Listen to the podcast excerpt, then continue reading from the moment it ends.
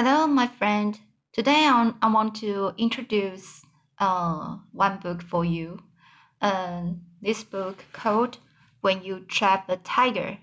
So this uh, is a very um, very funny books. Maybe it can just uh, for children.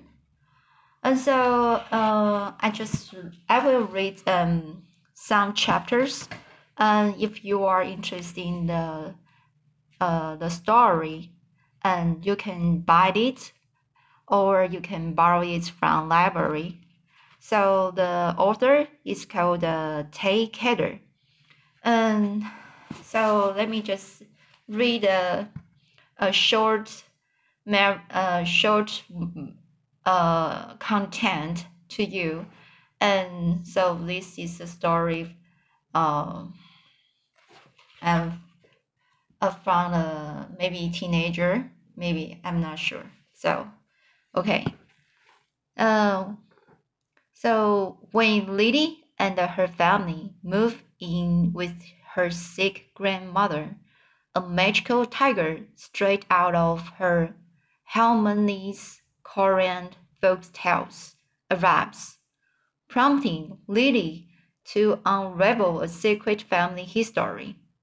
Long, long ago, Halmoni stole something from the tigers.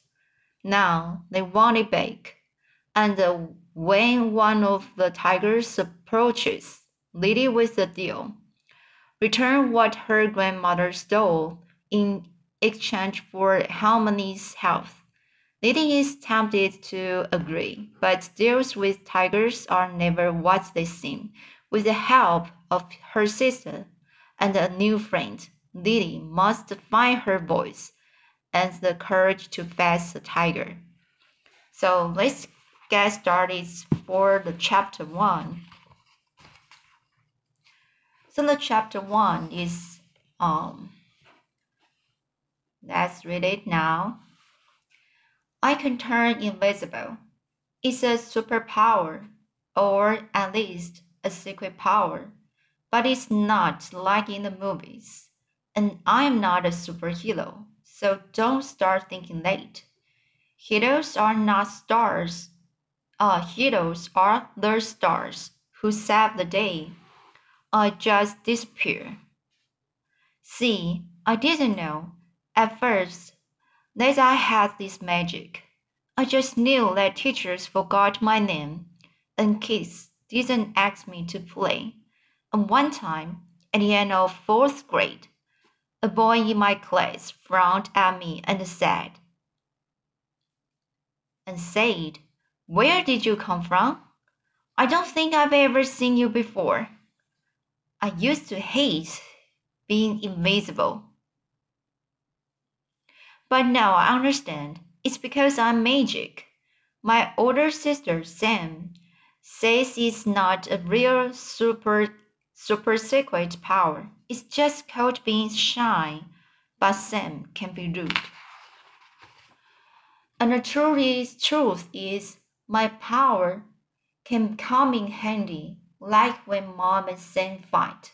Like right now, I wrap myself in invisibility and rest my forehead against the back seat window watching raindrops slide down the side of our old station wagon. You should stop the car, Sam says to Mom. Except Sam actually says it is to her phone because she doesn't look up. She's sitting in the passenger seat with her feet slammed against the glove compartment, knees smashed into her chest, her whole body curled around her glowing screen. Ma sighs. Oh, please, we don't need to stop. It's just a little rain. But she takes the windshield wipers up a notch and taps the brakes until we are going snug snow, slow, slug, slug, slow. The rain started as soon as we entered Washington State, and it only gets worse as our car inches past the hand painted welcome to Sun Sunbeam sign. Welcome to Harmony's Town, a town of long-stop rain. It's named like an inside joke. Sam smacks her black painted lips. K. This'll just one later. She tap taps her screen, setting bubbles of words and emojis to all her friends back home. I wondered, I wondered what she's saying in those messages. Sometimes when I name myself, I imagine she's writing to me. Sam, can you at least try to have a good attitude about this? Ma shoves her glasses up on her nose with too much force, like her glasses just insulted her and it's personal. How can you even ask me that? Sam looks up from her phone. Finally, so she can glare at Mom. This is how it always starts. Their fights are loud and explosive. They burn each other up. It's safer to keep quiet. I press my fingertip against the rain splattered window and draw a line between the drops. Like I'm connecting the dots.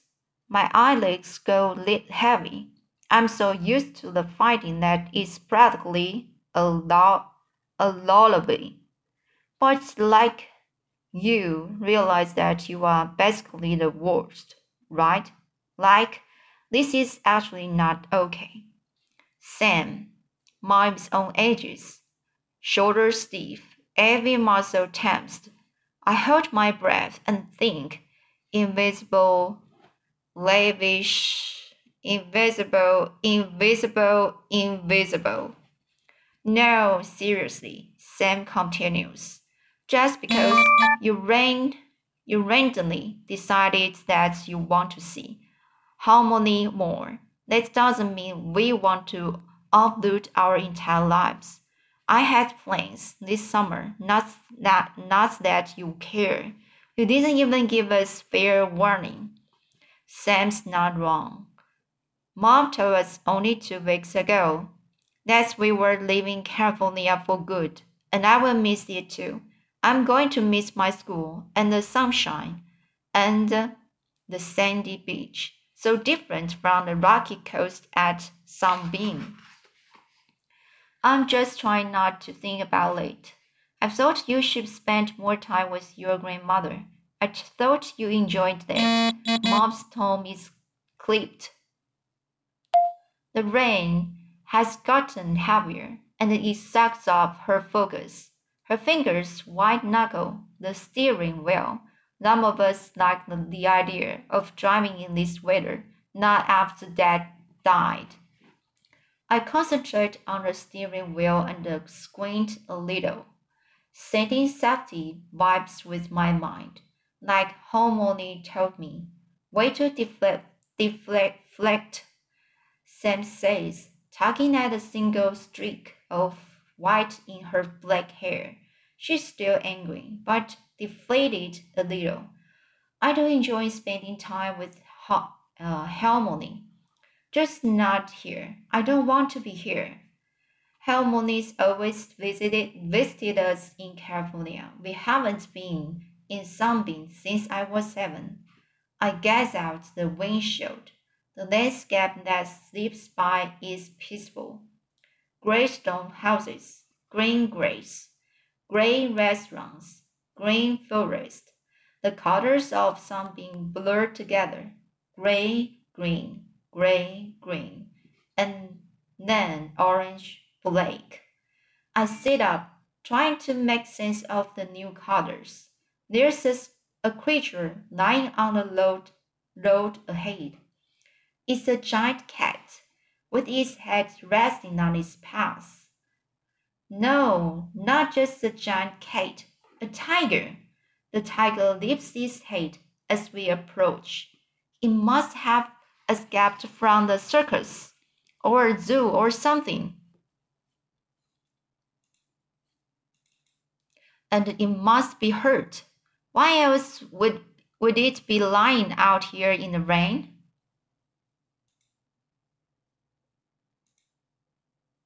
Okay. An in- instinctive kind of fear twisted, twist, twists in my stomach, making me car sick. But it doesn't matter. If an animal's hurt, we have to do something. Moth, I interrupt their fight, scooting forward. I think, uh, um, there's now a little closer. The tiger doesn't look hurt. It yawns, revealing sharp, two white teeth, and then it stands one claw, one paw, one leg at a time. Close, close, my says, voice tense, tired. Her anno- her, no- her annoyance with Sam really bleed- bleeds onto me. But after driving for eight hours, Ma can't contain it. Both of you, please, I need to focus on driving for a moment. I bite the inside of my cheek. This doesn't make sense. Mom must notice the giant cat, but maybe she's too distract, distracted by Sam. Mom, I murmur, waiting for her to hit the brakes. She doesn't. Sometimes the problem with my invisibility is that it takes a little while to wear off. It takes a little while for people to see me and hear me and listen. Listen, this isn't like any tiger I've seen in a zoo. It's huge, as big as our car. The orange in its coat glows, and the black is as dark as moonless night. This tiger belongs in one of Halmoni's stories.